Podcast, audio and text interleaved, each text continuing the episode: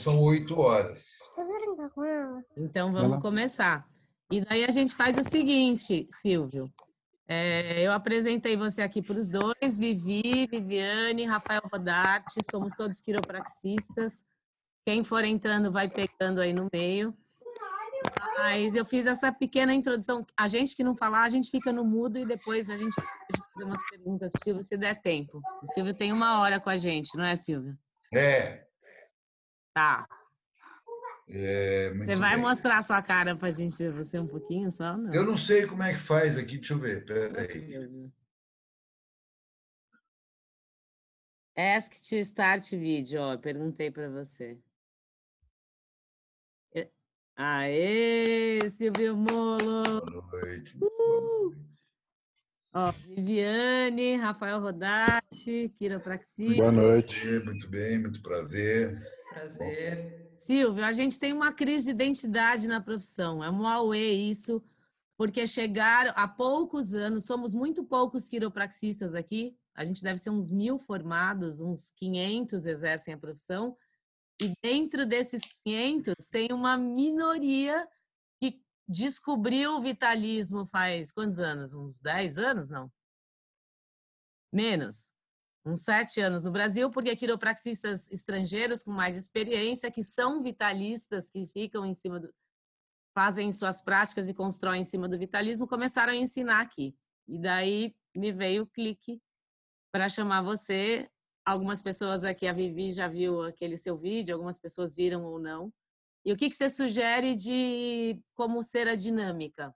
Vai, se a gente faz perguntas, se você fala um pouco. Olha, eu vou falar um pouco e aí, se vocês tiverem dúvida, vocês perguntam. Né?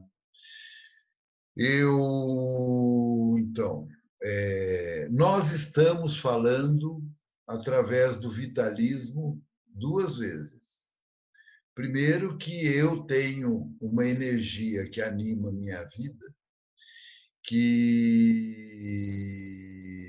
me permite falar. Então, é, me permite falar. Então, eu tenho ânimo para falar. Se a minha energia acabar, eu não falo mais acabou a minha energia, eu não converso, eu não coço o olho, eu morri. Agora, é, quando o indivíduo morre, você vai a um velório, dá os pesos, me sinto muito, lamento, era tão bonzinho, toda aquela conversa toda. Porém, é, é uma pergunta de velório, a pessoa vai falar assim, mas ele morreu do quê? Aí o outro vai falar assim, morreu de câncer. Câncer de próstata. Conversa de velório é baixinha, né? Desculpa a minha chatice, mas ontem à noite ele já estava com câncer. Ah, estava. Faz três anos que ele está com câncer. Ele operou, fez rádio, fez química, coitado, teve que amputar uma perna. Conversa de velório. Entendi. Três anos. Desculpa continuar com a minha chatice, mas agora que ele está morto, ele continua com câncer ou ele não tem Aí o outro pensa um pouco e fala, bom, ele continua com câncer. Aí o chato que chegou fala, bom, então ele não morreu de câncer. Ele morreu com câncer. Porque ontem à noite ele estava vivo com câncer e agora ele continua com câncer, porém ele não respira mais. Bom, é verdade. Pois então. E aí dentro dele tem adrenalina, serotonina, dehidroepiandrosterona, ácido clorídrico, enzimas, hormônios, está tudo lá dentro. Por que, que não funciona? Ele não funciona mais porque acabou a faísca, acabou a pilha acabou a bateria. Não é alma, não é espírito, não reencarna. Acabou a bateria. É um aprendizado de colegial que, se você juntar dois átomos de hidrogênio com um átomo de oxigênio, você tem água.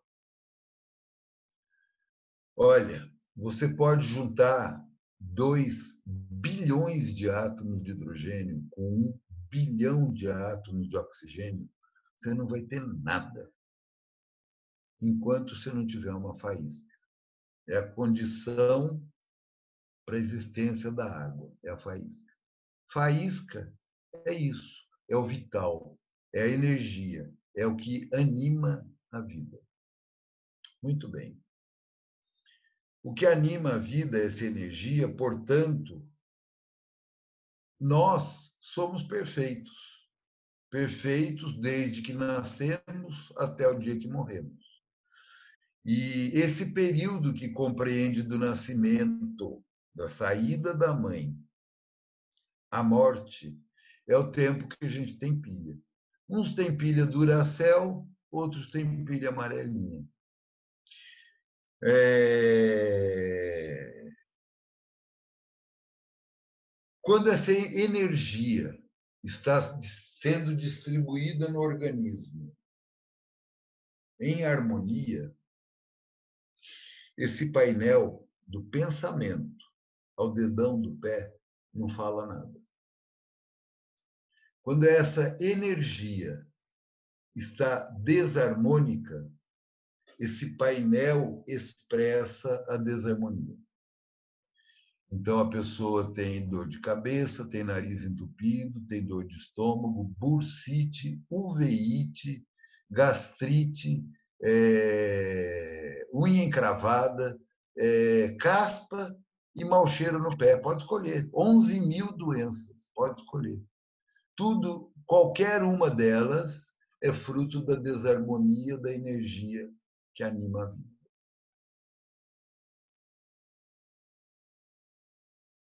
A medicina comum é uma medicina organicista, mecanicista. É, é uma análise, não é uma crítica, eu não acho, pode ser. Não, é uma medicina que trata as partes é uma medicina que trata as partes isoladamente e trata através do mecanicismo da interação de uma droga, de um medicamento, com aquele órgão que está se manifestando. Então, a pessoa está com o nariz entupido, ela pinga Nasonex no nariz, o nariz desentope. Pronto, acabou. Assim é eu não acho, assim é, a medicina comum, dita erroneamente alopática. É...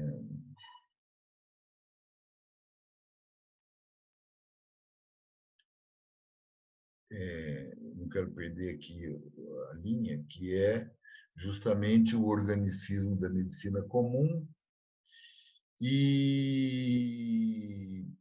porém, essa, esse fato de curar isoladamente uma parte do corpo significa que você está negando visceralmente, radicalmente, na base, uma lei universal. Muito bem. Temos uma lei universal chamada Lei da gravidade. Jogou para cima, vai cair para baixo. Não adianta ir de joelhos para Aparecida do Norte, fazer uma novena, chegar lá na frente de Nossa Senhora e falar: Senhora Aparecida, segurai este celular. Aí você joga para cima, ele não vai ficar lá em cima, ele vai cair para baixo. Chama-se lei da gravidade. É lei. Não tem bispo Macedo, não tem umbanda, não tem papa. Jogou para cima, cai para baixo. Muito bem. Todos aqui que passaram pelo colegial, pelo menos, ou mesmo quem não passou, porque hoje eu conversei com uma pessoa que não estudou, fez o primeiro grau só. E essa pessoa me incentivou a ficar falando e eu disse para ele se ele conhecia a lei de Lavoisier. E ele me deu uma resposta lá, que eu não lembro mais qual era, mas ele me deu uma resposta completamente errada. Não era. Falei, não, não é isso. A lei de Lavoisier diz que na natureza nada se cria, daí ele continuou: nada se cria, nada se perde, tudo se transforma. É lei. Não fui eu que inventei, não é conversa de homeopata, não é religioso, é regra do universo. Aliás, chove por causa da lei de Lavoisier. Chove porque nada se perde, tudo se transforma. Você encontra um amigo mancando na rua, e aí você fala: Nossa, amigo, que pena que você está mancando, o que está acontecendo? É... O que está acontecendo? Ele fala: Ai, você não sabe, eu estou com uma frieira deste tamanho, estou fazendo três meses, já fui em dois dermatologistas, passei dez pomadas, não sara. Nossa, amigo, que coisa, né? Você sabe que ontem eu estava vendo televisão e eu vi o Neymar falando na TV: não passe vergonha, passe Vodol. Você já experimentou Vodol? Não, nunca ouvi falar. Então, quem sabe se você usar Vodol, você não sara da frieira. Muito bem. Passa dois meses, você encontra um amigo de shortinho, foninho no ouvido, cabelinho espetado, correndo na rua, sem mancar. Aí você alcança ele fala: Nossa, amigo, fiquei tão feliz de te ver correndo, sem mancar, sarou da frieira. Ele fala: Silvio, você não vai acreditar. Olha, não tem mais nada, desapareceu tudo graças a você e ao Neymar. Eu estou para escrever um e-mail para o Neymar, para agradecer. Mas você fala, nossa, amigo, mas você está com a boca torta, o que está acontecendo? Só um minutinho, peraí. Clássica, clássica do Silvio. Tem que perguntar do navio também para ele. Nossa, amigo, o que está acontecendo? Daí ele fala, ah, eu estou com paralisia facial, estou indo aí no neurologista, ele me deu um... Está me dando cortisona, falou que às vezes nem volta, sabe? Ele falou que no mínimo dois anos, mas estou aí, aí tratando, né? A vida é assim, né? Uma hora uma coisa, outra hora outra coisa. A vida não é assim, não. A vida, ela é quando você nega as regras, quando você transgride as regras, você nem digo que é um preço a pagar, é apenas uma resposta da natureza. Você tira de um lugar, vai aparecer em outro. Eu não acho isso. Isso é lei de Lavoisier. Então, não adianta dizer que eu sou louco, ou espernear, dizer que que da onde eu fui tirar isso, eu não tirei de lugar nenhum, é uma lei. É meio, da lei da gravidade também não fui eu que inventei. Então, é, é, pode falar. Silvio, uma pergunta. No caso, somos quiropraxistas, né? A gente é focado em subluxação vertebral, que pressupõe que é uma interferência no sistema nervoso central que vai comprometer a expressão total da inteligência inata, né? Que é a inteligência do próprio corpo se regular. Então a gente tem um foco específico querendo visar o equilíbrio todo, né? É essa crise querendo ser vitalista no sentido de fazer o mínimo de interferência, mas a gente está fazendo uma interferência no sistema nervoso. Então, eu acho que eu devo eh, continuar o meu discurso e aí vocês de... é verdade, daí vocês devem tirar suas conclusões, entendeu? Porque, é, inclusive, apurar as suas observações é, se vocês curaram alguém e alguém falou, graças a Deus eu nunca mais tive nada. Aí vocês fizeram mal para a pessoa. Então, é uma questão também de, de percepção da evolução do paciente. Não existem braços ou pernas doentes. Existem pessoas que sofrem das pernas e dos braços. Quando você dá uma topada numa pedra, Vocês podem fazer essa experiência. Pergunta aí para qualquer pessoa, para qualquer não digo, mas para 90% das pessoas, você pergunta o que, que acontece quando dá uma topada numa pedra. A pessoa responde que dói, a pessoa responde que sangra, a pessoa responde que pode quebrar, pode luxar, que você vai mancar. E a pessoa só fica no dedo, ninguém responde mais nada, todo mundo fica lá no dedo. Eu te digo que quando uma pessoa dá uma topada numa pedra, a segunda coisa que acontece é isso: é franzir o senho. E a terceira coisa é o xingamento. Ou seja, alguém poderia pensar que o pensamento se localiza no dedão do pé porque a pessoa estava bem, estava feliz da vida andando, bateu o pé e xingou. Bateu o pensamento, por isso que xingou. Ah, muito bem. Isso 20 mil anos atrás, alguém talvez possa ter dito isso. E foi aclamado, aplaudido, fizeram congresso, apresentaram trabalhos.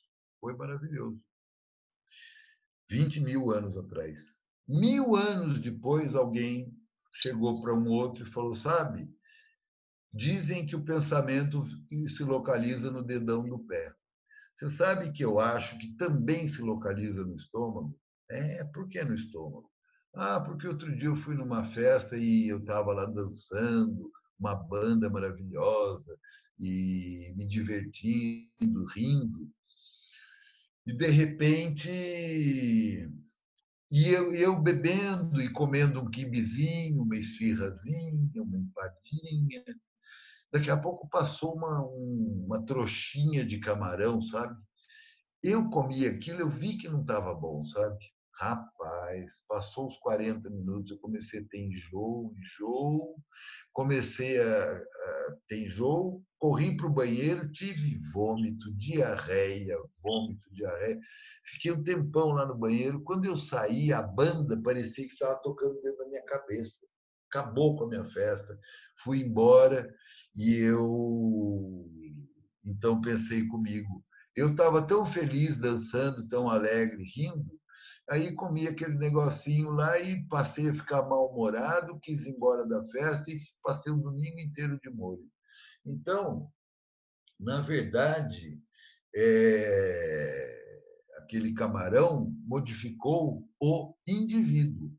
Aquela topada modificou o indivíduo. Uma pessoa que foi passada para trás do trabalho, que sofreu uma decepção com, dentro do trabalho, ou uma decepção amorosa, ou você pode escolher o que de aspecto abstrato, de que venha do aspecto psicológico, essa pessoa vai ficar sem apetite, o intestino dela pode prender ou soltar, ela vai ficar mais friorenta, ela vai ter, pode ter dor de cabeça, ela, ela pode ter dificuldade respiratória, a respiração não é completa. Ou seja, a doença não vem da mente, nem do dedão do pé. A doença vem da desarmonia da energia que anima a vida. Portanto, é, vitalismo é compreender isso ainda mais profundo que você possa imaginar e entender que existem regras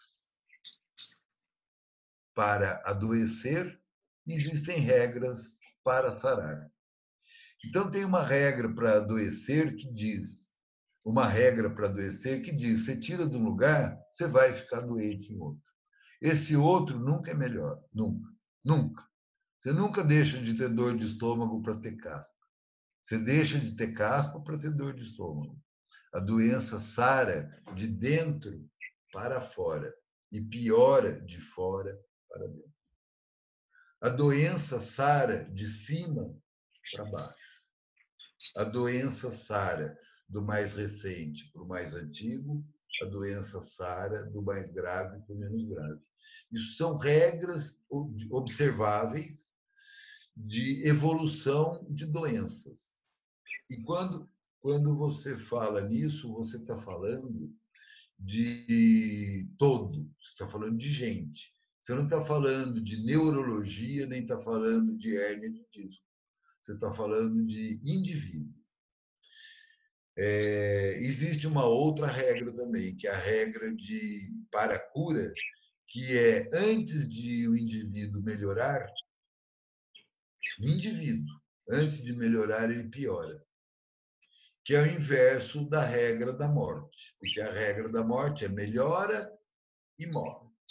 Se melhora para morrer, piora para sarar. Então, você, quando está tratando de alguém, você tem que estar atento a tudo isso.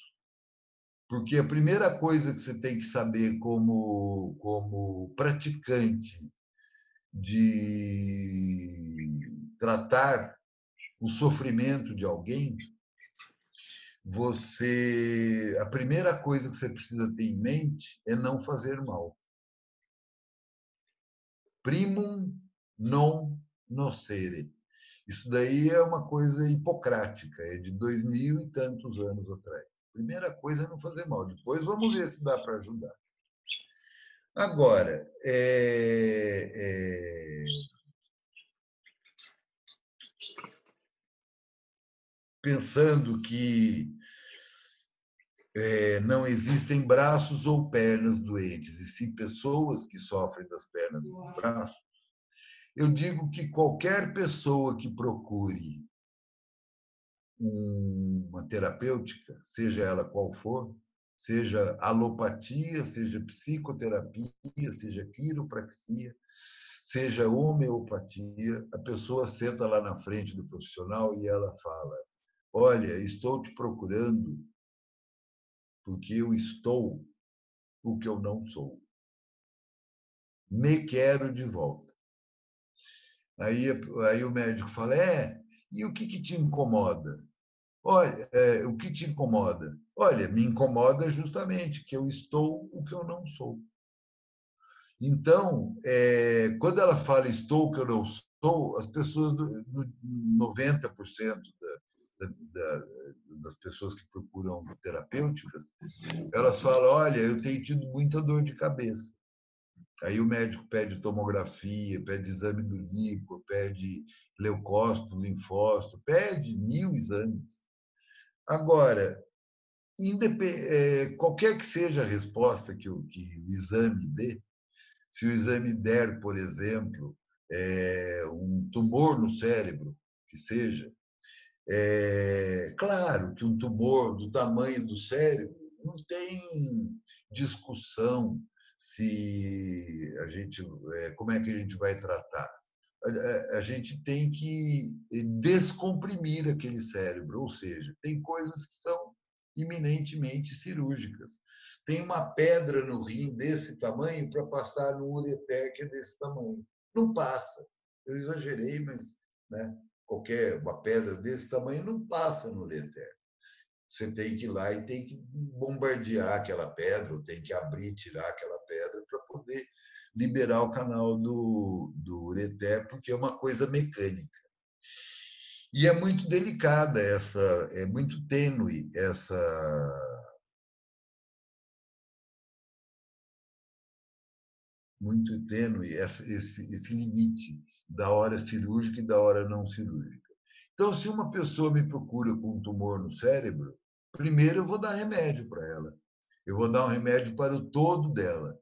E se ela me procura é, com tumor no cérebro deste tamanho, é, e ela está enxergando duplo, ou está com a visão embaçada, é, e ela está gaguejando para falar que ela não era, eu vou dar um remédio para ela, eu vou dar um remédio para o todo dela, vou dar um remédio para essa energia vital dela e vou tentar dar condição para essa energia caminhar em direção à reharmonização. E vou acompanhá-la, vou esperar uns dias da ação do remédio e vou perguntar para ela: e daí, como é que está a sua visão? Aí a pessoa vai falar: continua dupla e borrada. E é, a, a, a, continua a, borrada. Ou seja, estou vendo que ela continua gaga com a visão borrada. Tá bom. E, e o seu sono? Ah, meu sono melhorou. Estou dormindo bem. Antes eu acordava várias vezes à noite, agora eu estou eu estou dormindo a noite toda. Ah, e, e, aquele enjoo que você sentia de manhã? Ah, melhorou também. Nossa, eu tinha até esquecido. Ah, que bom. Ou seja, o medicamento produziu um efeito nela e ela conseguiu. É, e, e a gente percebe melhoras no paciente. Porém, continua gago e com a vista borrada. Bom, aí eu vou repensar o remédio. Eu vou dar um novo medicamento, vou dar continuidade ao tratamento. E enquanto eu observar que a pessoa está tendo melhoras, eu não vou encaminhar para uma cirurgia. Agora, é, tudo continua igual. A pessoa está tá, tem dores e as coisas estão difíceis. Daí, e, e, e o remédio vital não está conseguindo dar a, uma, uma condição de superação para aquilo, eu vou falar, olha, eu acho que é um limite mecânico. Acho que a gente tem que é, ir para uma cirurgia. Bom, eu comparo a vida da gente a um navio russo carregado de sorvete que tem que entregar esse sorvete na África do Sul. A condição para o navio sair do porto é ter vida. Enquanto ele não tiver vida, o navio não sai. Assim, nossos pais nos inventam e a gente, uma coisiquinha assim, tem um cabinho. A gente suja, manda pelo cabo, a mãe limpa, devolve, a gente vai crescendo, sujando, mandando, limpando, devolvendo. Quando a gente faz, e tem o cordão. Quando a gente faz nove meses, a gente vira de cabeça para baixo, a gente sai, vem o cordão, vem a placenta e acabou mamãe. Vai ter que respirar vai ter que comer, fazer cocô, fazer xixi, nascer dentinho e vai crescendo. Ou seja, foi dado partida no navio. E o navio saiu do porto e ele está indo certinho para a África do Sul. Quando chega no meio do oceano, tem várias correntezas. Tem uma lá, por exemplo, que mede um quilômetro de largura e anda a quatro quilômetros por hora. Então, você imagina que o navio vem vindo aqui a 40 por hora, ele entra na correnteza e ele começa a sair do rumo. Como é que o capitão sabe que o navio está saindo do rumo? Pela bússola. Muito bem. Acontece que esse navio é muito moderno e ele tem um painel enorme Qualquer coisa que altera no navio, o painel acusa. Se abrir a porta do banheiro do porão e não fechar, acende uma luzinha, o capitão manda fechar a porta, a luzinha apaga.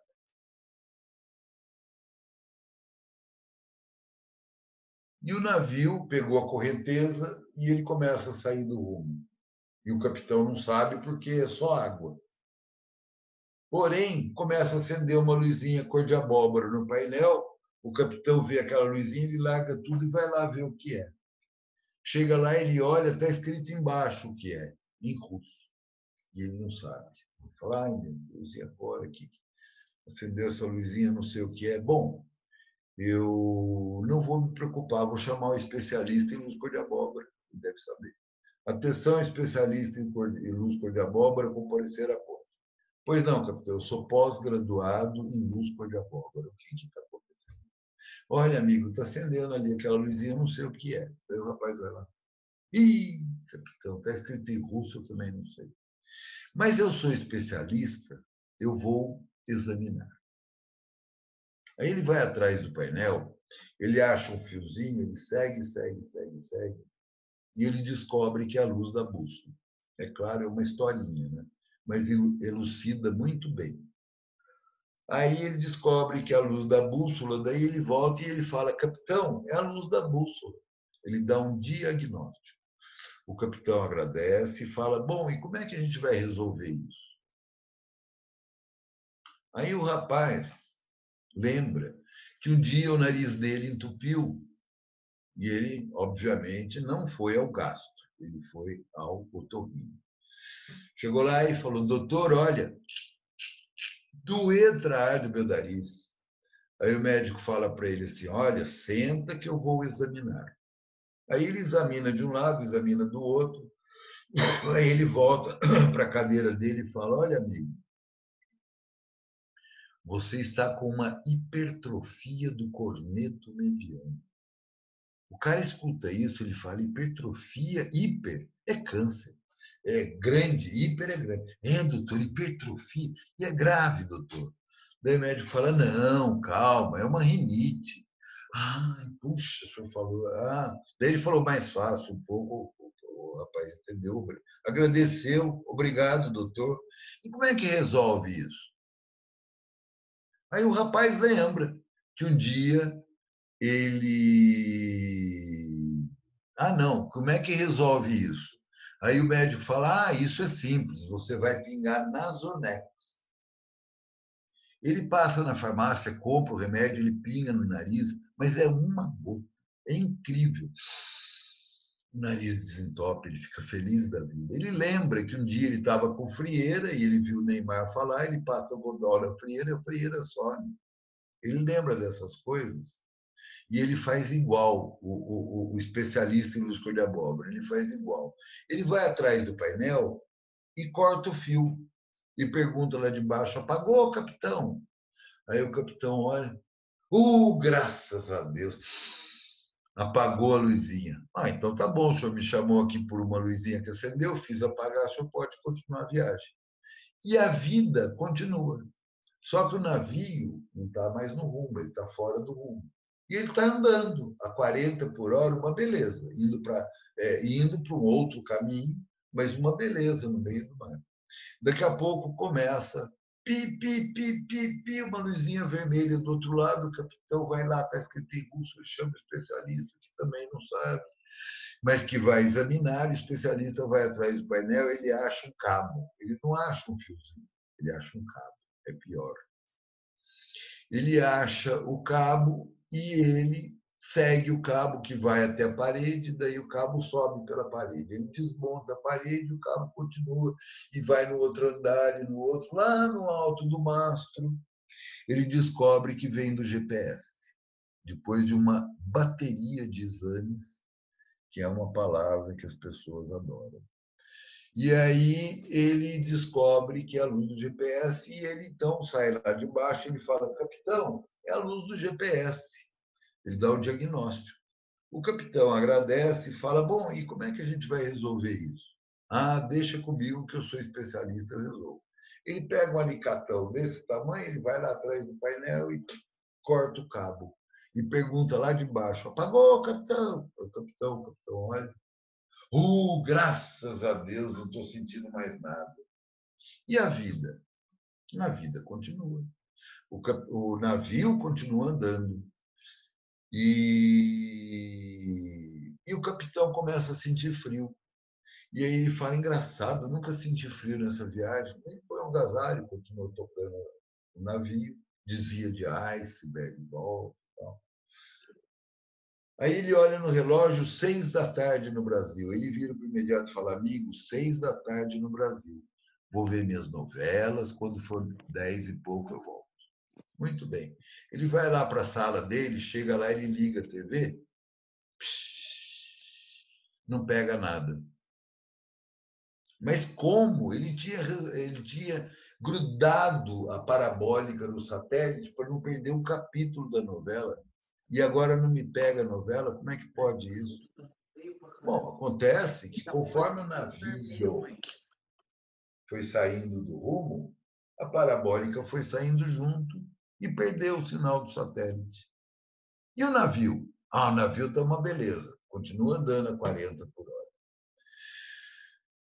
Aí ele fica nervoso, ele fala: vou tomar um chá. Ele vai na cozinha, liga o fogo, não pega fogo.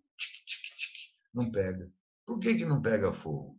Não pega fogo porque o gás que você usa para ir para um lugar tropical é diferente do gás que você usa para um lugar gelado. Você tem que pôr um aditivo lá, senão não pega fogo mesmo. Então, o fogão não funciona. a televisão não pega. O capitão sente frio. Mas e o navio? Ah, o navio está uma beleza, está andando a 40 por hora. Bom, a vida da gente é assim. Ela vai avisando que o navio saiu do rumo, ela vai avisando que a energia está em desarmonia. E quanto mais você navega nessa energia em desarmonia ou nesse descaminho, mais você cronifica a doença. Então, doen as doenças vão se arrastando. Ah, eu, eu, eu uso bombinha. Ah, eu tomo remédio para pressão. Ah, eu tenho uma enxaqueca. Ah, eu tenho má digestão, tenho que tomar omeprazol. Eu tenho insônia, tenho que tomar roipinol, tenho que tomar indutor do sono. Ou seja, na verdade, todas essas falas são expressão do descaminho. E o pior de tudo é que o navio vai chegar num porto e o capitão vai descer e vai falar: Amigo, vim trazer esse sorvete aqui do Brasil. Aí o cara olha e fala: Mas capitão, que é Groenlândia, capitão. A gente só toma sopa, o senhor errou o caminho. O senhor tem que ir para a África do Sul. Lá eles tomam é, sorvete, lá eles chupam sorvete. Então o senhor tem que refazer a rota para ir lá para a África. Então a minha compreensão das pessoas que me procuram é que elas procuram com navio fora do rumo. E elas me contam onde está esse navio através de cada sintoma e falam: olha, meu navio está nessa latitude e longitude.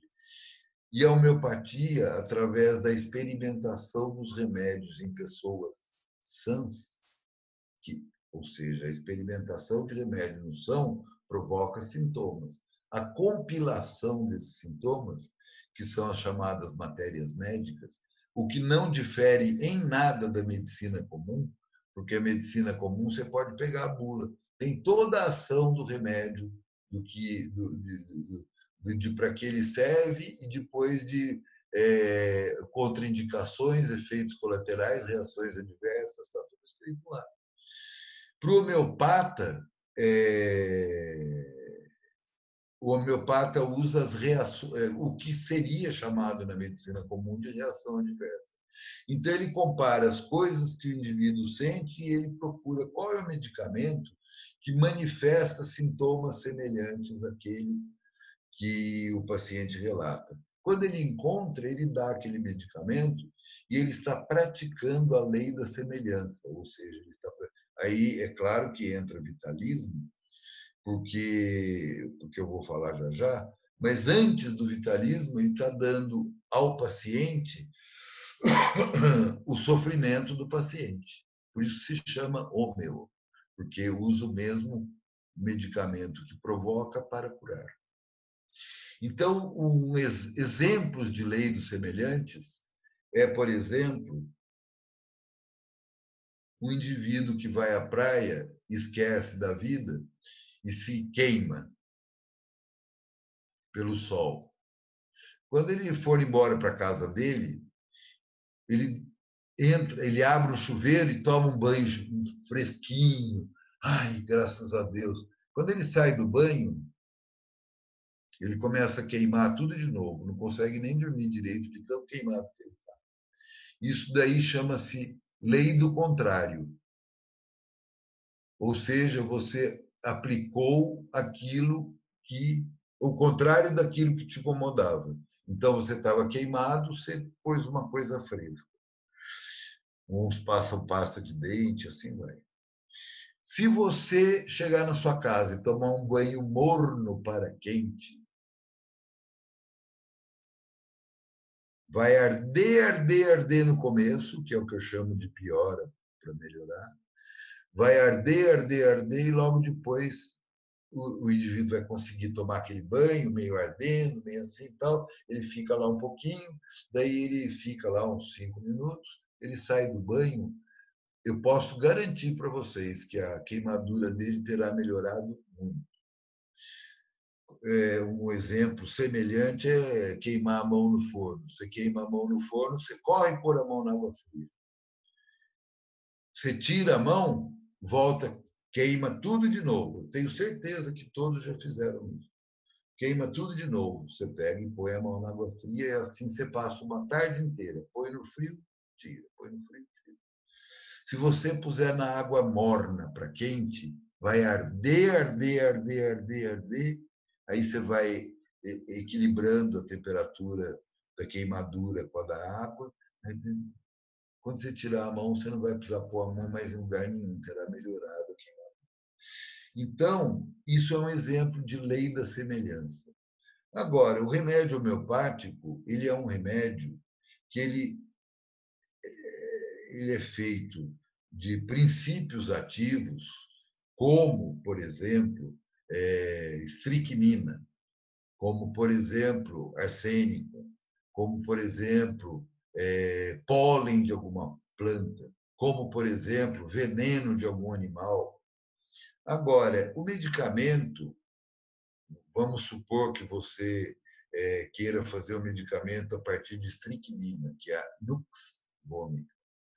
Estricnina é um veneno mortalíssimo, entendeu? Mastigou, morreu. Desse jeito. Você pega é, muito superficialmente, você pega meio copo de estricnina e adiciona meio copo de álcool. Mistura aquilo, você tem uma coisa chamada tintura mãe. Dessa tintura mãe você tira uma parte, põe num frasco e põe 99 partes de hidroálcool. Agita 100 vezes, você vai ter o, a, a primeira diluição da homeopatia, que é o C1. Aí você tira uma parte do C1, põe no frasco, põe 99 de álcool, agita 100 vezes, você vai ter o C2. A partir do C12, ou seja, da décima segunda vez que você diluiu e acrescentou álcool, uma gota, uma parte. De novo, uma parte 99 de álcool, outra vez. A partir do C12, você, pela, pelo método, por esse método de diluição, você chega no limite da divisibilidade da matéria, que é conhecido como número de Avogadro. Todo mundo aprendeu aqui no colegial e já esqueceu. E eu também tinha esquecido. Esse número é 6,02 vezes 10 a menos 23. Ou seja, C12, ou seja, limite da divisibilidade da matéria, que é o C12, o C13 já não tem nenhum traço de matéria mais, nenhum traço.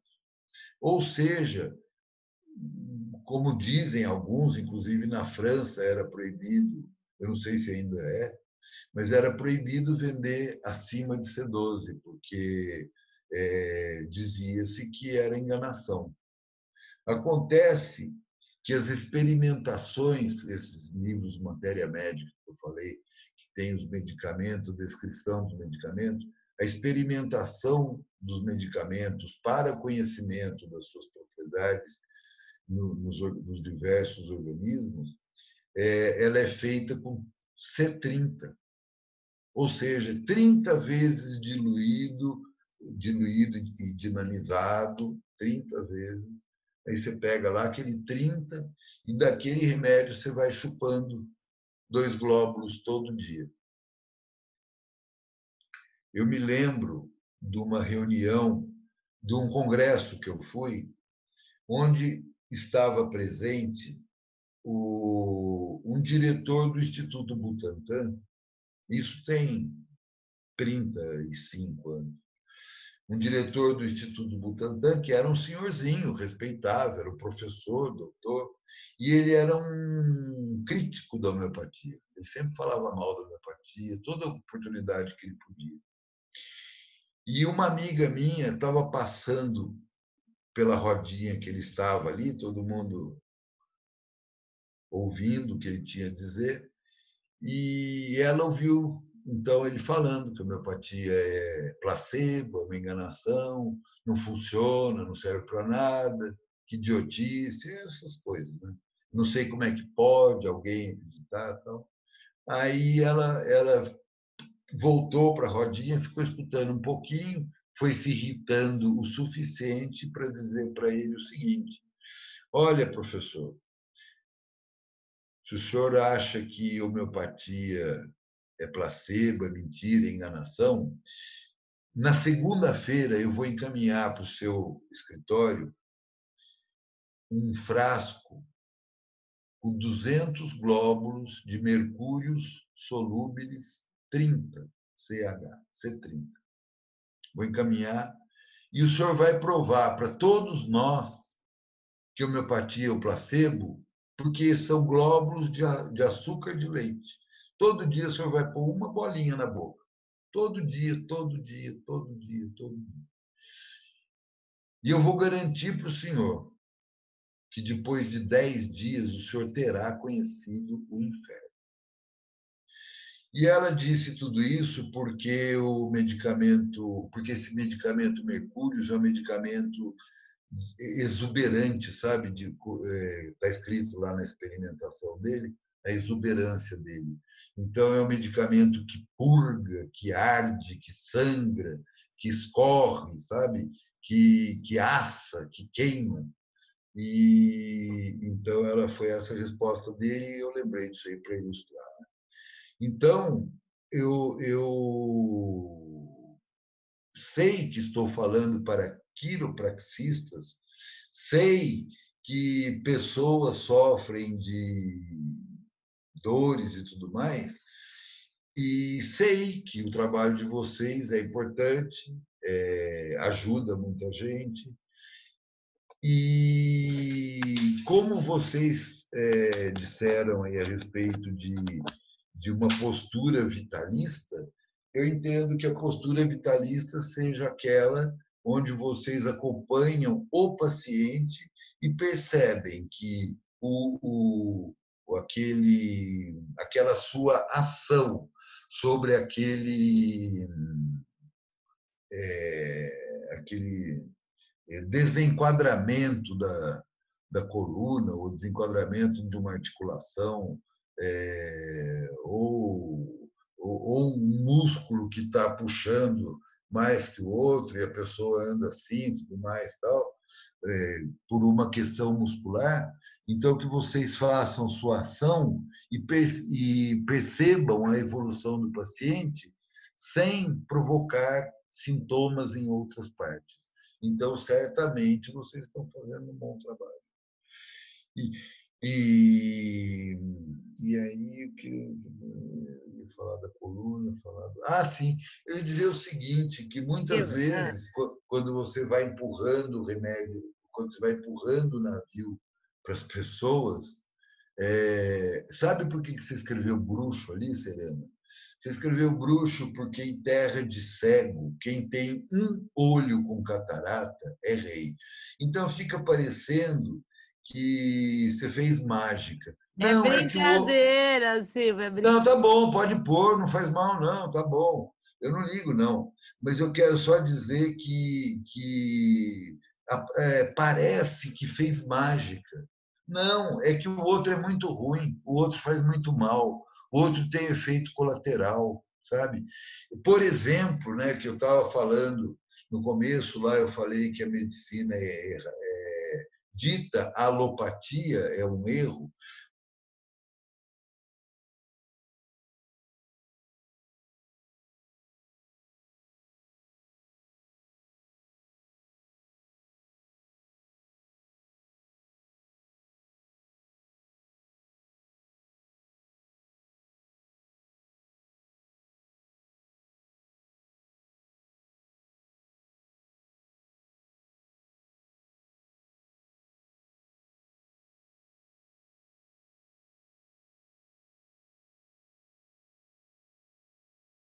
Não tem condição de ter dor de cabeça porque a dor do dedo está muito forte.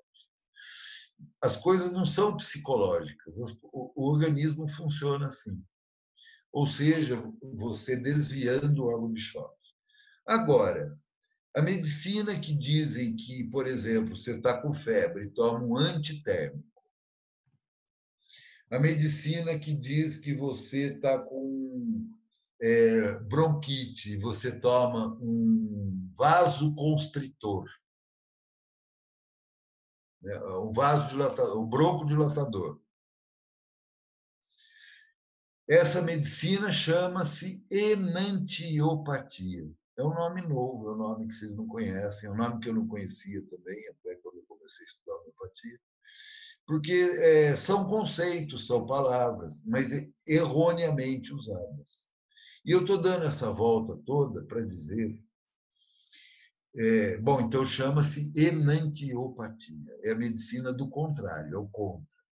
É, é, quando você fala, por exemplo, é, que uma pessoa é, põe um broncodilatador porque ela está com crise de asma, ela põe um broncodilatador porque a traqueia, os broncos estão estreitados, estão fechados e o ar não entra. Isso é um engano patológico, é engano visceral, é um engano de falta de observação.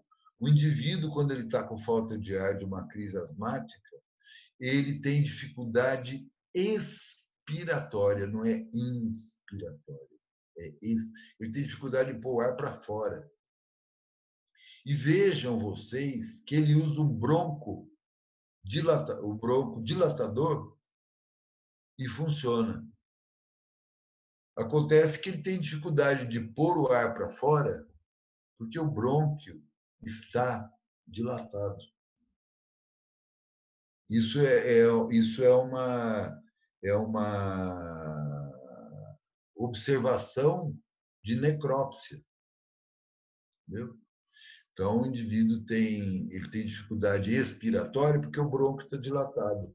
E como é que ele usa broncodilatador e ele melhora? Pois então, meu amigo, por que que uma... Então, guarda essa historinha num pedacinho, vou contar outra historinha para juntar tudo depois. Uma pessoa que está com enjoo, fala para mim o um nome de remédio, só para a gente interagir. Nome do remédio para enjoo.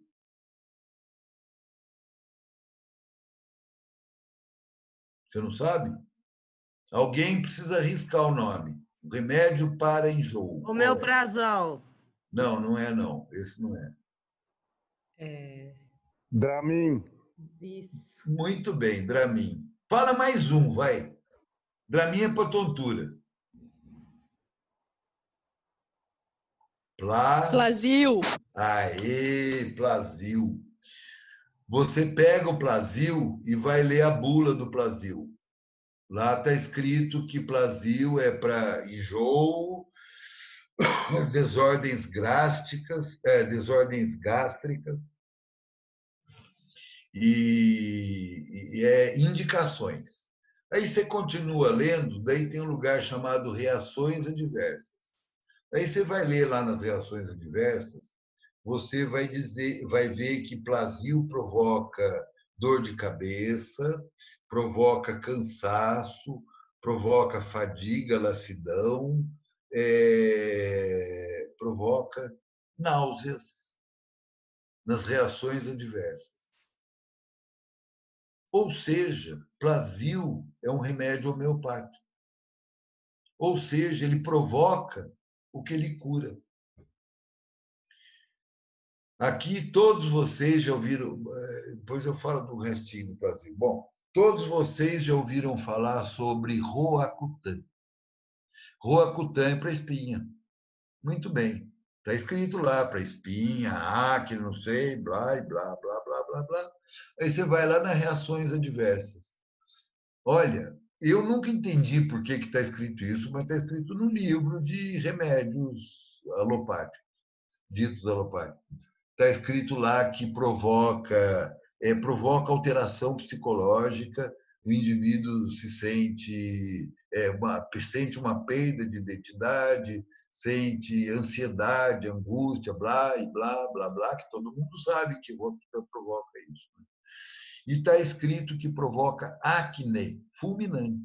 Está escrito deste jeito. Não fui eu que inventei, então eu estou repetindo o que está escrito lá no livro, no bulário lá de, de remédios alopáticos. Ou seja, o remédio que cura a acne é o remédio que provoca a acne. O Plavil, que é o remédio que, que cura enjoo, está escrito lá que provoca enjoo. O benzetacil, que é um remédio conhecidíssimo, um antibiótico, muito bem, muito, é, muito bem divulgado, penicilina G, benzatina. Muito bem. Está escrito lá que está escrito na bula. Isso daí é fácil, porque é só pegar o livro das bulas lá que vocês vão encontrar. Se não encontrar, tem o meu lá, que é um livro é, corrente por aí. Está escrito lá no bezetacil que a indicação precípua para bezetacil é na febre reumática. E daí, nas reações adversas, está escrito que foram observados inchaço de articulações, dores articulares, febre, calor, rubor, que, que é uma descrição de febre reumática, entendeu? de artrite reumatoide. Então, vejam vocês que muitos, e eu diria a maioria dos remédios, está escrito na bula, nas reações adversas, que ele provoca o que ele cura. Eu não estou falando mal da indústria, estou falando apenas que as pessoas falam, imagina, homeopatia é uma bobagem. Pô, mas o cara que está dando Brasil, ele está dando por semelhança. O cara que está dando esse outro aí do Roacutan, ele está dando por semelhança. Entendeu? Então, é... o conhecimento das coisas ultrapassa, sabe? Ultrapassa, é... ultrapassa vaidade, ultrapassa conhecimento, ultrapassa conhecimento não, ultrapassa vaidade, ultrapassa é, aprendizados errôneos, deturpados. A gente tem que estar nesse mundo para dar condições às pessoas de superação das suas doenças sem provocar outros sofrimentos. É isso, né? Então, a grande sacada da homeopatia é que você não vai no órgão. A grande sacada é que você vai na razão pela qual o órgão sofre. E a razão pela qual o órgão sofre não vem da mente nem do dedão do pé. Vem da desarmonia da energia vital. E a homeopatia ela é uma medicina que está é, a parte é, técnica, filosófica, a parte é, experimental, a parte da experiência na individuação, né? É, a ciência da homeopatia ela está toda escrita e ela é de fácil compreensão. Agora, ela é, é de fácil compreensão, eu quero dizer que ela é simples. Porém, tem uma palavra que tem que ser posta antes. Ela é profundamente simples. Então, antes de chegar no simples, tem que passar pelo profundamente. Entendeu?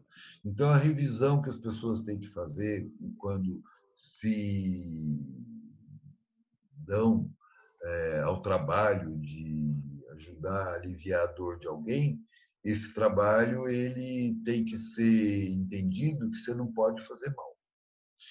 Eu queria falar para vocês que o livro da filosofia homeopática ele tem uma introdução, um prefácio, blá blá blá, e depois ele é, é dividido em parágrafos. Então, o pai da homeopatia analisa vários aspectos de tratamento médico, propõe várias coisas, e no nono parágrafo, que é o núcleo do vitalismo, é o núcleo do pensamento vitalista, é, o nono parágrafo diz o seguinte: no estado de saúde, a energia vital, a força vital, que dinamicamente anima o corpo material, é, essa força vital, e ele escreve de natureza espiritual. Essa é uma linguagem de 1810. Quando ele fala de natureza espiritual, É a mesma forma pela qual eu estou entrando na casa de vocês. Estou entrando por, uma, por um comprimento de onda. Entendeu? Hoje é fácil de entender isso. Em 1810 não se entendia isso. Então, é, a energia vital de natureza espiritual, que dinamicamente anima o corpo material, ela reina com poder ilimitado e mantém todas as nossas partes em admirável atividade harmônica nas suas sensações e funções. De modo que o espírito dotado de razão que reside em nós, ou seja, nossa essência, não estamos falando de religião, ou seja, de modo que o espírito dotado de razão que reside em nós pode livremente dispor deste instrumento vivo e são para atingir os mais altos fins da nossa existência. Quando eu insisto em falar que não tem nada de religioso, é porque justamente eu não quero que confunda, sabe?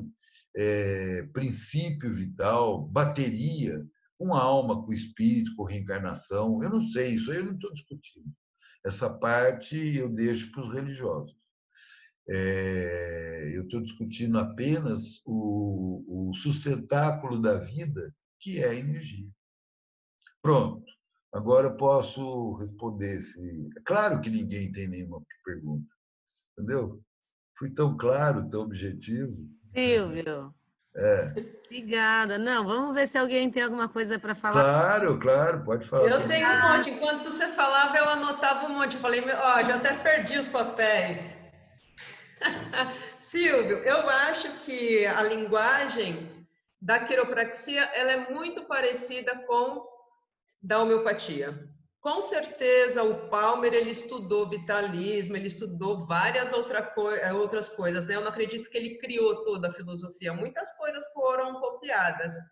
E ele fala da desarmonia da energia vital também. A subluxação seria uma desarmonia dessa energia vital. Até por isso, uma subluxação ela vai afetar um órgão, que é a desarmonia da, da energia vital, pode afetar o órgão. Igual você comparou ali na, né, antes, quando você estava falando disso, lembra que você falou diminui a energia vital, isso pode afetar a energia vital de um órgão, logo isso vai gerar um, uma doença, um sintoma. É, daí tem nome. É. Então, isso a gente, assim, essa desarmonia, né? É... Agora, uma pergunta para você.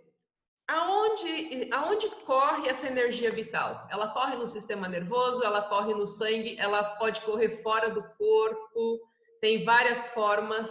Olha, é, olha, primeiro eu vou dar uma resposta aproximada a uma resposta científica. Essa energia está na mitocôndria de cada célula. Mitocôndria, cada célula, cada, cada, cada, cada, cada, cada. Cada célula tem um motorzinho que se chama mitocôndria.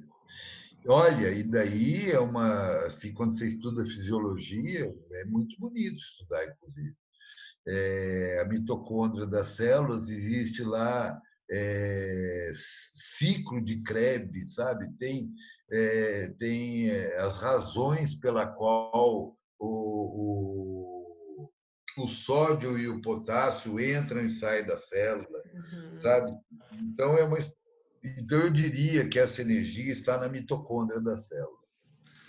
Agora eu, eu vou eu vou responder para você um pouco mais adiante que eu não faço a menor ideia. Eu não faço a menor ideia onde está, onde está essa energia que acaba, entendeu?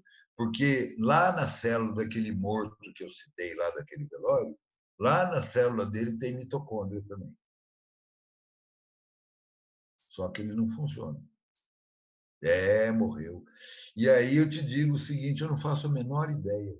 E eu não faço ideia também é, como é que como é que o indivíduo dentro da barriga da mãe, ele vive dentro d'água, sem respirar, entendeu? Como é que ele vive lá dentro? Entendeu? Agora, quando ele sai, a primeira coisa que ele faz é a árvore, que é a árvore. Entendeu? E aí, eu, eu não que isso é delicado, porque você acaba entrando num terreno que beira a religião, né? Mas é assim, é, para mim, a vida começa na hora que a pessoa sai da mãe, a hora que ele começa a respirar.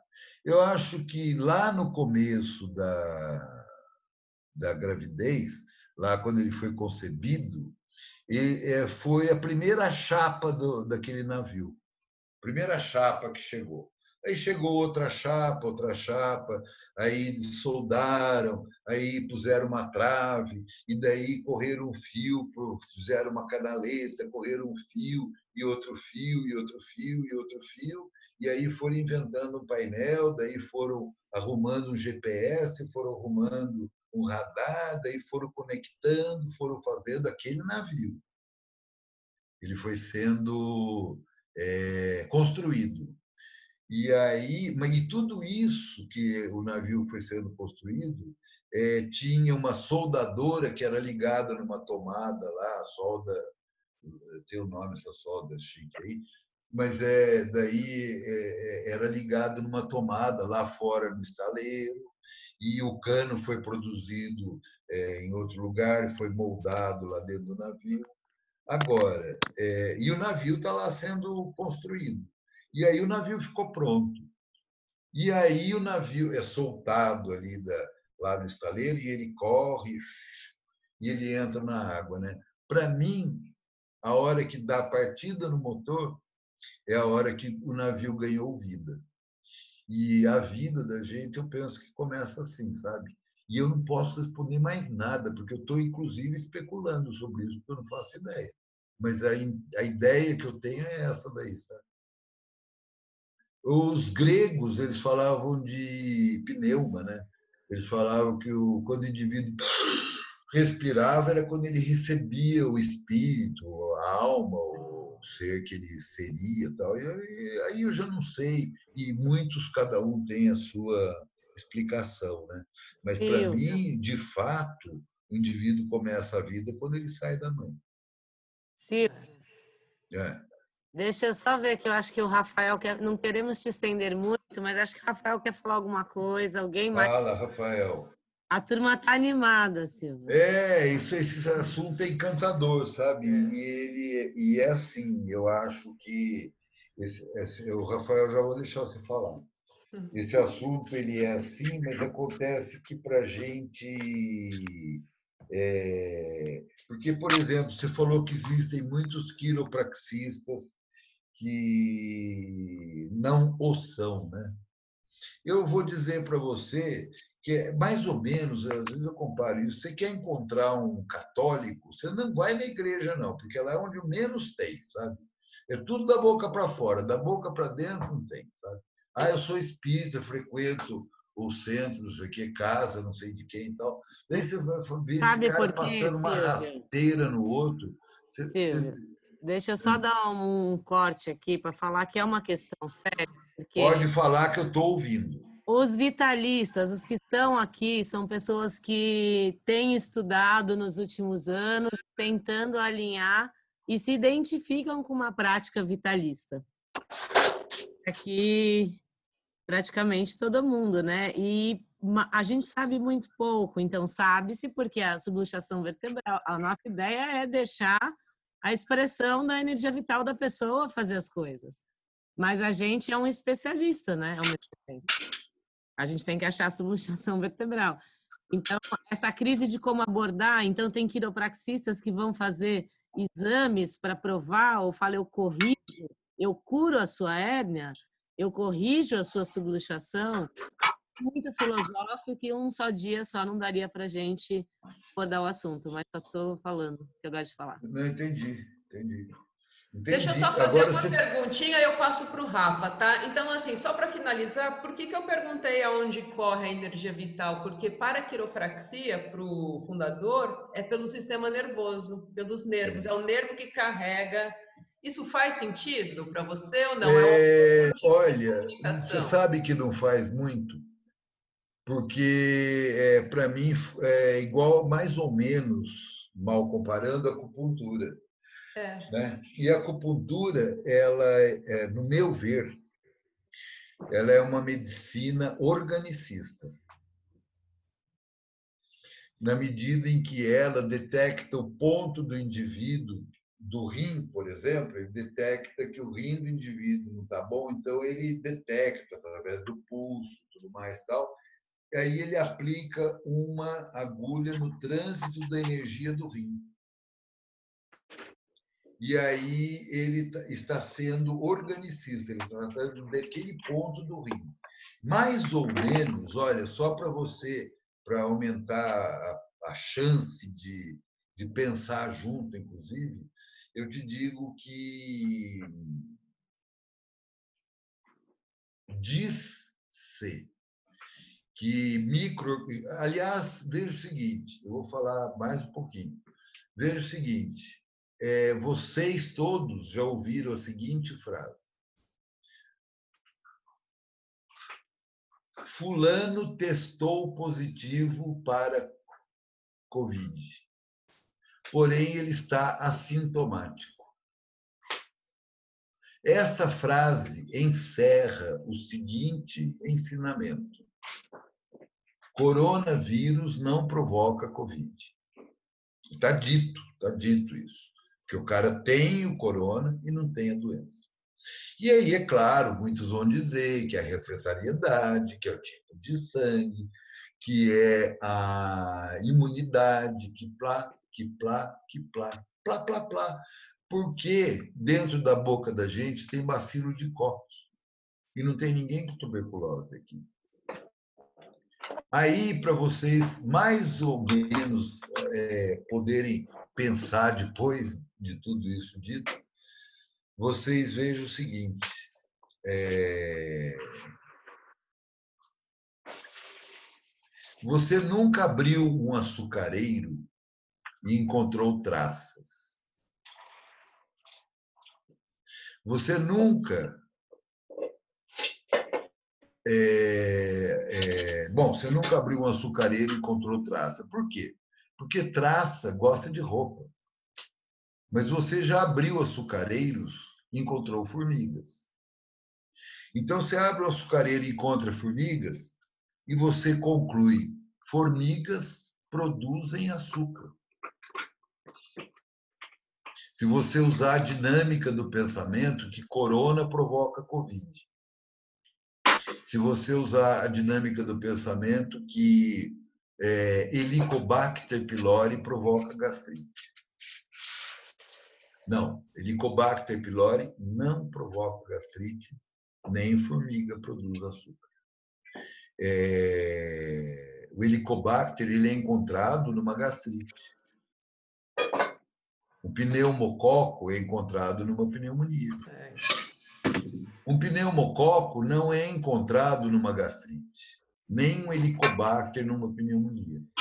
Sim, faz total sentido. Entendeu? É, então. É o indivíduo que adoece. Quando ele adoece e a constituição dele permite que ele tenha gastrite, porque o indivíduo só adoece se ele for capaz. Se ele não tiver capacidade de ter sinusite, ele nunca vai fazer ideia do que seja sinusite. E aí é, ele, ele vai adoecer lá da gastrite dele, e aí o médico faz um raspado, ele encontra helicobacter, ele fala, tá vendo? Precisamos dar antibiótico. Não, você precisa curar a pessoa. Ela é que foi capaz de ter gastrite. Você precisa curar a pessoa. Você precisa trazer o navio para o rumo. Você precisa dar a condição de reharmonização da energia vital para que o indivíduo possa é, é, superar aquela, aquela expressão da sua doença, para que aquela luzinha possa apagar. Você precisa trazer o navio para o rumo.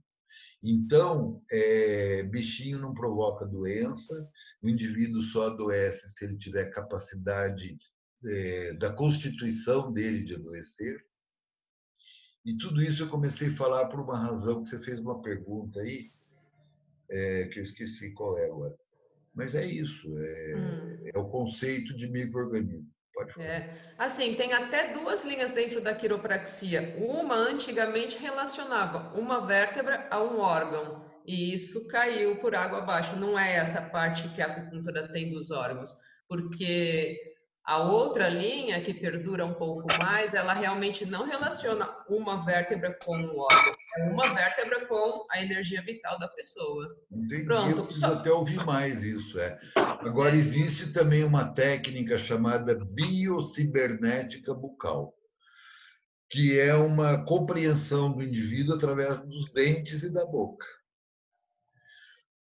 E aí eles atribuem cada dente a cada situação da vida. Inclusive, tem, por exemplo, o dente é, da relação familiar, tem o dente da economia, tem, é, entendeu? Ou seja, o indivíduo está tendo problemas financeiros ou dificuldades de trabalho, sei lá, sei lá o quê, de dinheiro, sei lá o quê.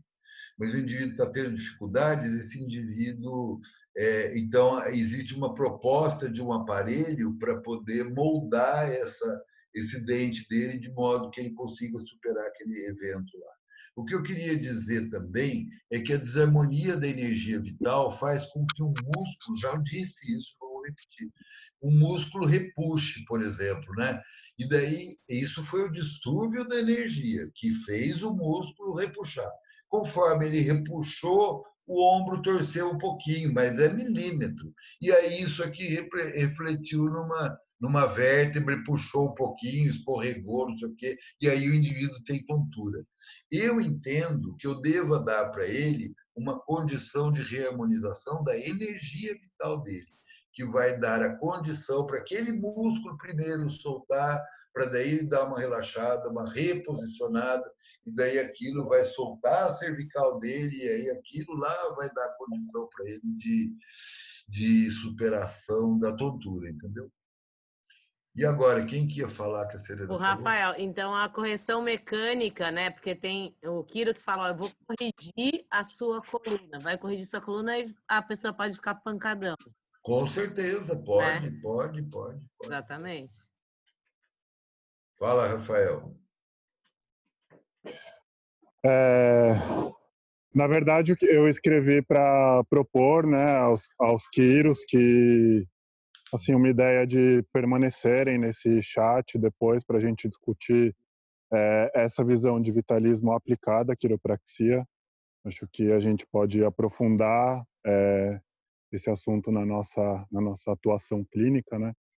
Eu quero também agradecer ao senhor, assim, porque, por exemplo, nesse exato momento está tendo um outro encontro, né, com o pessoal de Quiro, mas eu vejo assim que é, é muito nutritivo para a gente, como classe profissional, é, recolher assim a visão de outros profissionais que lidam, que veem a saúde de forma parecida conosco.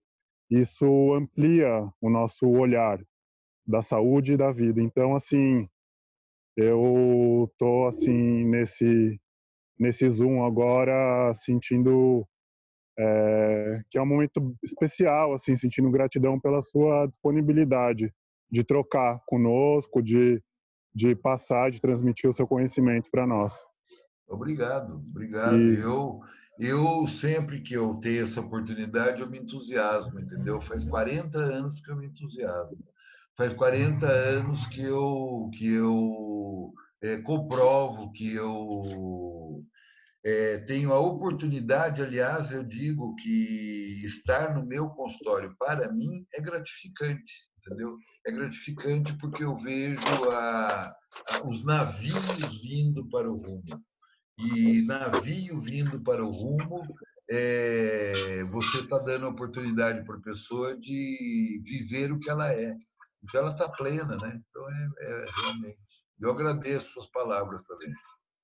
Rafael Rodarte, é seu dever, é rodarte, rodar a Sim, arte. Senhor.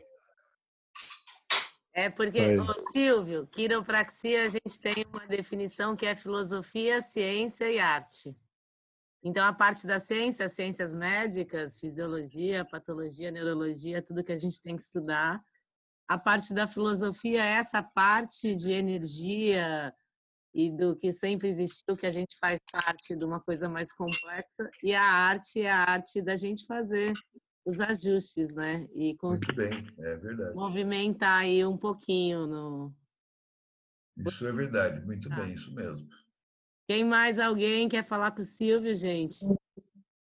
Sabe uma coisa que eu acho que encaixa nisso que você acabou de falar sobre a arte e tudo mais? Me faz lembrar uma palavras de Hipócrates que são que tem 2500 anos, onde ele dizia que a arte é longa. A vida é breve.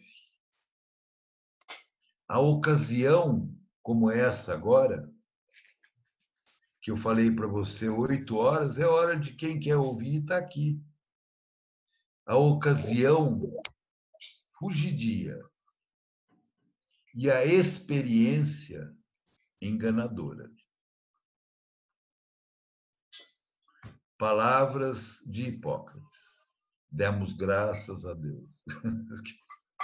Considerado um dos pais da medicina ou o pai? Não, o pai. O pai, né? É papai.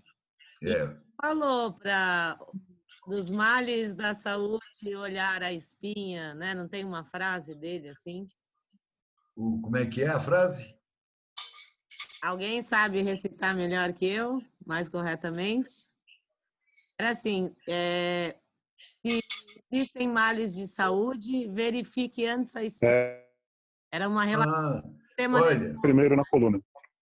É verdade, pode ser que tenha. Inclusive, eu tenho um livro é, que foi traduzido pelo nosso grupo e é um compilado sobre aforismos de Hipócrates. Eu confesso que eu li esse livro há muito tempo e ele é um livrinho fininho, inclusive. É, é, li há muito tempo e vou relê-lo para ver se eu encontro essa coisa da coluna aí e vou contando para vocês.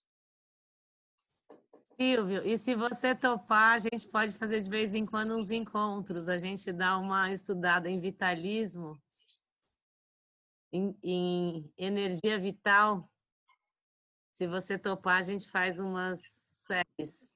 Podemos, de vez em quando a gente livro, pode se juntar e daí. Um livro legal que você acha? Pra... Olha, livro legal para falar sobre essa ideia vitalista do que é medicina e saúde, né? É, eu aconselho um livro. Eu vou fazer uma meia propaganda aqui, mas é o que eu tenho que fazer eu aconselho um livro que foi traduzido por esse nosso grupo de estudos homeopático de São Paulo tal. Porque existem outras traduções, sabe? Mas as outras traduções, elas tem uma, por exemplo, que é contaminada com o comentário do, de um dos médicos que traduziu. Né? Então, ele se coloca. Eu acho que, na verdade, ele não tinha que se colocar, ele tem que traduzir o que, o, o que quem criou, quem pensou, colocou. E aí, o que você concluir, daí você toca para frente, faz outro livro. Então, eu aconselho Órgão da Arte de Curar. Agora, esse livro é difícil de achar. E eu vou dar para vocês o caminho de achar esse livro, que é ligar para a farmácia Bentomure, que fica em Santana. Eu vou passar o telefone da farmácia. É 2977 9005. E lá é porque é uma farmácia ligada a esse nosso grupo de estudos, né? uma farmácia que faz o medicamento fielmente como o pai da homeopatia prescreveu, preconizou. E aí a gente fez essa tradução, e nós fizemos, e nós fomos o único grupo, aliás, o único não, porque tem outros agora que que fizeram com esse comentário aí, mas nós fomos o primeiro grupo é,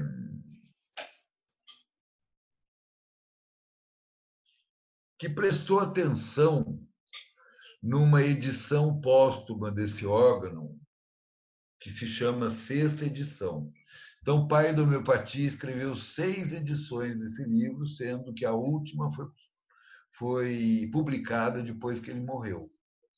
E a gente encontra é, nessa última edição pequenas modificações que são fundamentais nessa compreensão da energia e de que a vida é tocada por essa energia, que a gente tem que pensar em energia. E nós fomos o grupo que fez a tradução dessa sexta edição, e isso, isso foi em 1980, 80, faz 40 anos, e isso é, deixou o mundo da homeopatia é, meio tonto, sabe? Porque tem conceitos que o Hahnemann percebeu lá no fim da vida dele, que são absolutamente modernos hoje em dia, explicados pela física, pela física quântica, pela, pela ressonância dos cristais e pela memória da água e por tudo isso. E então esse livro nosso aí é essa sexta edição que a gente fez com muito trabalho, tirando da edição inglesa e da edição alemã. Então é, é um livro importante. É um livro, aliás, muito bem traduzido. E você sabe que ele tem falhas na, na, em português, porque a tradução do alemão, o alemão ele, ele fala assim: vou hoje ao supermercado comprar mexerica. É um parágrafo desse tamanho assim. E, e cada, cada, cada, cada palavra que tem 15 letras, sabe? Então é muito difícil você traduzir fielmente, né? E a gente foi o mais fiel possível. Silvio. Obrigada. Quem mais? Alguém tem alguma questão para a gente logo encerrar? Porque ó, são nove e meia, a gente está uma hora e meia, Silvio. Eu. Fala, Lari. Eu tenho... Você parece a Thaís.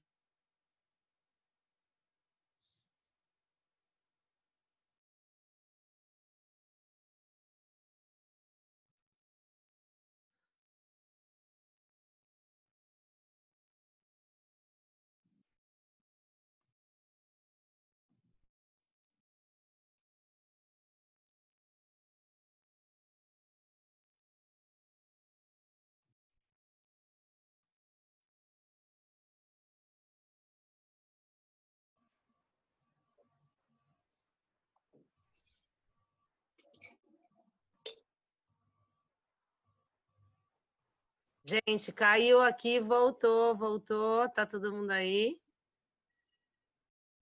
Eu tô. Eu também. Tá. Quem parou de gravar, é melhor a Lari refazer a pergunta. Fala, Lari. Dá para enxergar? Escreve no chat, Silvio. Não, é não é escrito, eu desenho. Ele desenhou. Sobe mais. Aqui, ó. Yin Yang. Yin Yang. Entendeu? É, é isso. Qual é o limite? O limite, o limite é para cá, é para lá, qual que é bom, qual que é ruim, quanto desse, quanto daquele. Tem um ditado. Não grego. dá para ver. Oi? Não estava dando para ver. Não, é, é o, o, o desenho do tal. Ah, tá. Eu te ligo num minuto. É o desenho do tal, sabe? E do yin yang, justamente, né? do equilíbrio. Né? Existe um ditado grego que diz: medida é bom.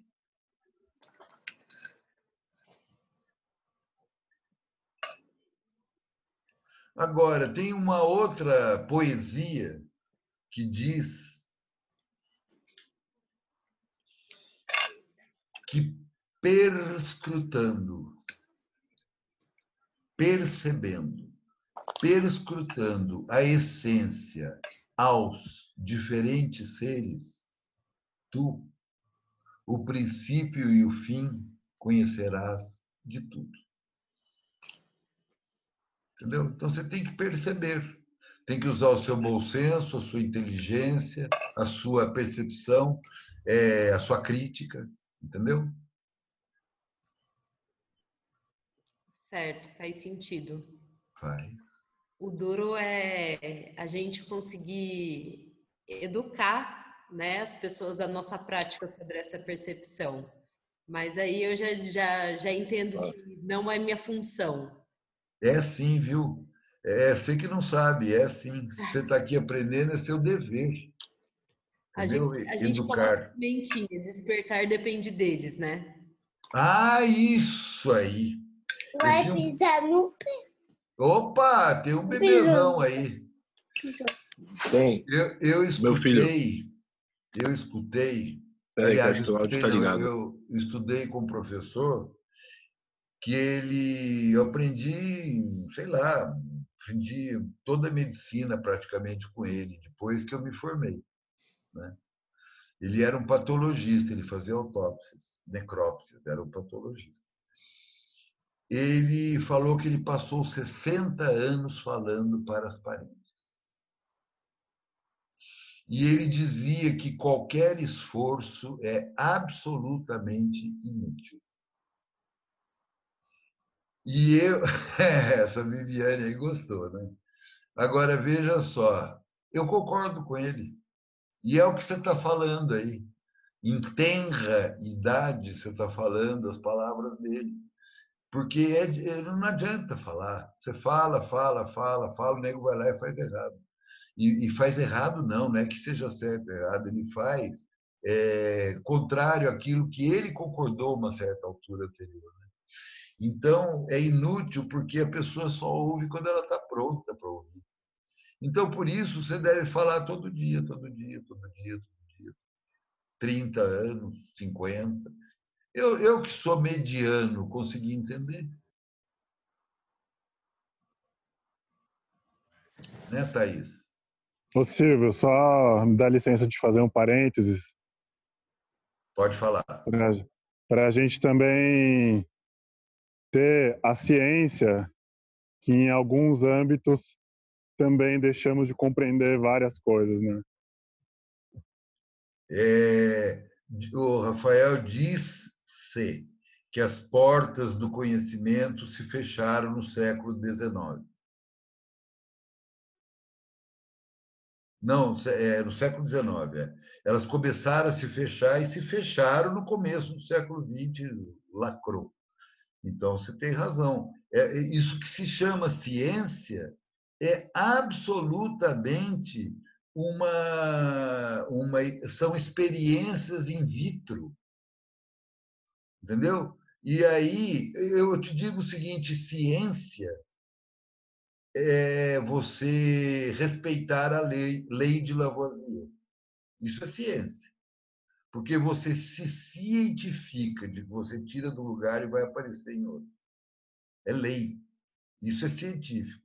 Agora, quando alguém nega essa lei, a pessoa não pode ser chamada de cientista. Quando você fala de cientista, de tra... os trabalhos demonstram, os trabalhos comprovaram, passa 20 anos, aquele remédio cai por terra.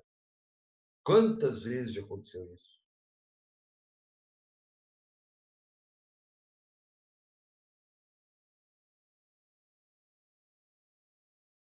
Certo? Silvia, eu tenho uma pergunta para você. Uma pergunta e a gente vai encerrar, gente. Tá. Pensando Pode. sobre sintomas, que nem sempre um sintoma é ruim, né? Um vômito não é ruim, ou às vezes pensando que um remédio pode provocar o sintoma que cura. Você acha que, por exemplo, pós um ajuste, uma pessoa vomitar, por exemplo, pode ser uma coisa boa, ruim, ou também pode ser que sim, pode ser que não? É, é, é tudo que você falou. Se ela comer um camarão estragado e ela vomitar, é ótimo. Agora, se ela tiver uma gravidez e ela só vomita, só vomita, só vomita, então tá ruim. Porque tá uma gravidez que tá ruim, tá desequilibrada. Eu não vejo leoa grávida vomitando. Mas pós um ajuste, Silvio, por exemplo. A... Não, após um ajuste é um ajuste. Aí você ajustou o indivíduo, daí você reequilibrou ele, a mulher está grávida e não vomita. Agora, é, é, é, o que, que eu ia falar? Eu ia falar o seguinte: a gente desliga aqui agora, a gente sai daqui, a gente vira para o lado, tem conta para pagar amanhã, tem o depósito que você esqueceu de fazer antes de ontem, daí, daí a sua mãe te liga, né? Que mãe, né? Que é boa nisso aí, né? A mãe liga e começa na orelha, né? Que a Serena gosta, a mãe dela na orelha dela. Aí, é, então, daí fica na orelha, e daí o que que acontece? Acontece que é, são coisas, a água que a gente vai beber que tem flúor, o ar que você respira que tem chumbo, e, e, e, a TV que você liga, que você só escuta Covid, entendeu? Só escuta isso aí. E, e especulando em cima de mentiras. E, as pessoas abrindo a boca dizendo que é para usar máscara. E aí você, você começa a sair do, do prumo de novo. Se você não tiver é, uma força interior sua, você começa a sair do rumo por esses vários motivos. Então, nesse mundo que a gente vive, ele é um mundo bem. Aliás, eu falei outro dia para o paciente, ele gostou muito. Falei que o único bicho que não deu certo na face da Terra é o ser humano. O resto tudo deu certo. Pode olhar. Vai ver se tem leoa com insônia, entendeu? Vai ver se tem girafinho que toma leite em pó. Vai ver. Você entendeu? É ratinho que toma vacina. É, não tem. Então, você começa a olhar por aí, você começa a ver que é, numa fazenda, o bicho que mais fica doente é o dono.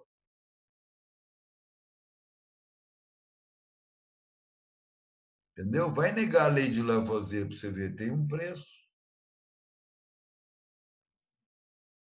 Silvio, alguém aí tem alguma questão? Não, agora vocês fazem o seguinte: vamos juntar um monte de perguntas tá. e aí a gente combina num outro dia. Fechou.